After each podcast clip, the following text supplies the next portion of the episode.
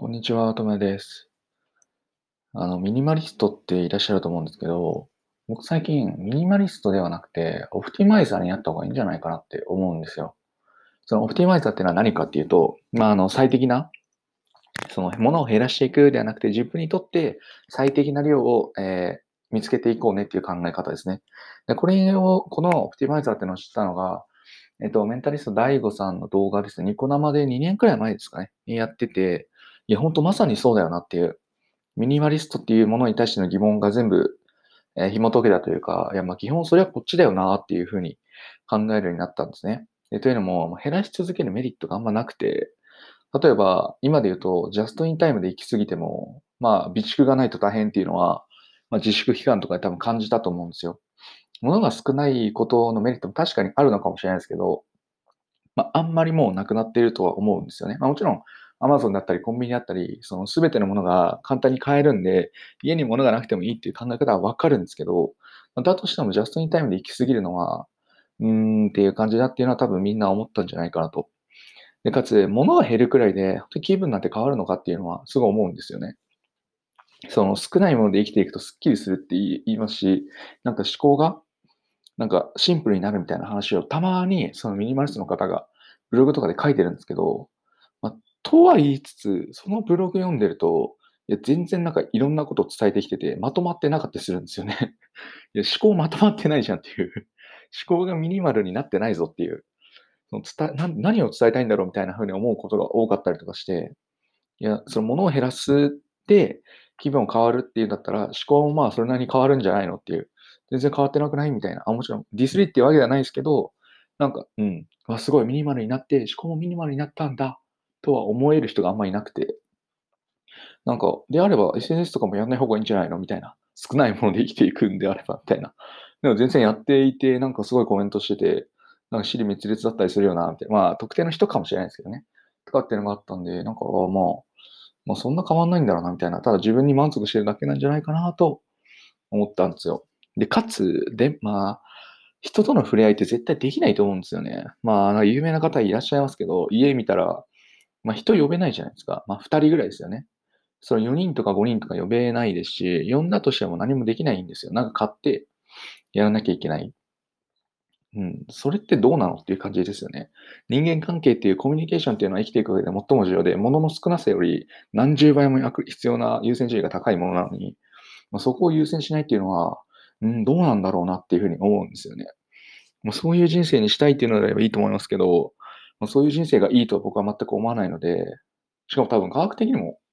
それは間違いっていうのは分かってますよね。人との触れ合いが幸せにつながるっていうのは、もうね、科学がなかったとしても直感的に分かる話ですから、それを無視するっていうのは、うん、よくわからないですよね。であればやっぱり大事になってくるのは、その自分で最適な量を決める。つまりオプティマイザーですよね。で、最適な量を決めて、つまりどういうことかっていうと、ミニマリストって言ったら、ってことは服は少なくなきゃいけないですよね。洋服が好きな人はミニマリストになれないっていう考え方になるんですよ。とか、靴が好きな人はミニマリストになれないとか、いや、意味がわからないじゃないですか。であればなる気にもないわ、みたいな。ってことは好きなもの、ものを増やせないってことですから、っていうのは良くないので、であれば、冬あの服が好きなのであれば、服は好きなだけ増やすって自分で決めてしまえばいいんですよ。えー、服の最適な量は無限とか、でも、あの、クローゼットに入るだけ入れちゃいますとかっていうふうに決めても OK。ただ逆に、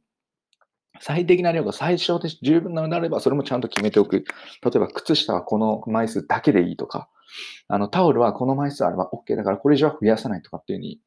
決める。ミニマルな部分も、えー、ちゃんと作って、最小と最大をちゃんと決めて、平均もちゃんと考えて行動する。最小であるべきものと、最大であるべきものと、平均であった方がいいものって全部違うんで、それをうまく分けるのが、まあ、あの、賢く生きていくということだと僕は思うので、最適な量を自分で決める。ただ、そのミニマリストより難しいと思うんですけど、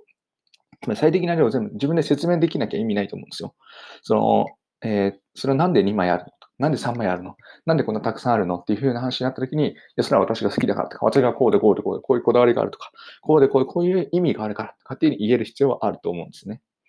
なので、それを考えつつ、ミニマリストではなくオプティマイザーになるっていうのが、まあ、大事なんじゃないかなと。人を喜ばせたいから、えー、コップが8個ありますとか こういうコップがあるのはこういうふうな飲み物を飲むためですとかっていうふうな考え方があればいいかなって思うんですよね。で、かつミニマリストだと、物力が悪みたいな考え方に多分なると思うんですけど、いや、そんなわけないだろうと。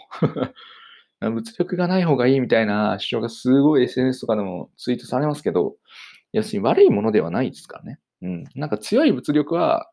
なんか、あーってなり、あ、物欲はあーってなりますけど、その物欲がなんか、ね、ダメって言われても困りますよね。うん。欲しいと思うことは全然あるので、その欲求自体を否定する必要はそんなないんじゃないかなと思うので、まあ、最適な量だと思えば、まあ、バンバン買ってるのがいいんじゃないかなと思いますね。なので、まあ、大事なのは減らすんじゃなくて、最適を追い求める姿勢だと思うんですよ。で、やっぱミニ、で、まあ、言ってしまえばミニマリズムについて考える価値もないんじゃないかなと思うんですよね。で、というのも、僕もミニマリストだったんですよ。あの、言ってしまえばバッグ一つで生活してた人間なんですよ。てか、そういうことを追い求めて、物を極限まで減らしてた人間なんで、本当もう知ってる人はすごいドン引きするぐらい少なかったんですね、物が。ただ、それをやって何が意味があったかさ、全くないんですよ。少ないものがだからなんだよっていう。それをみんなに言って何の意味があるのっていう。それって他人から何か求められた時に何もできないじゃんっていう。何も貸すことができないし、ね。で、思考が別にそれでミニマムミニマムになったかって言ったらそうでもないですから、意味なくないと。ってよりか今の少なくするんじゃなくて最適にする方がもう全然役に立っている。自分もスッキリしてますし、気分もいいし、他人にも何かあれば分け与えることもできるんで、うん、やっぱ大事なのはミニマリストよりオプティマイザーへなるためにどうすればいいか考えることなんじゃないかなと思うので、まあ、ぜひミニマリスト、まあ別にミニマリストを否定するつもりはないですけど、まあ、ミニマリスト経験者からすると、まあオプティマイザーになった方が趣味も広がりますし、人生も広がると思うので、検討してみてください。以上です。ありがとうございました。ではまた。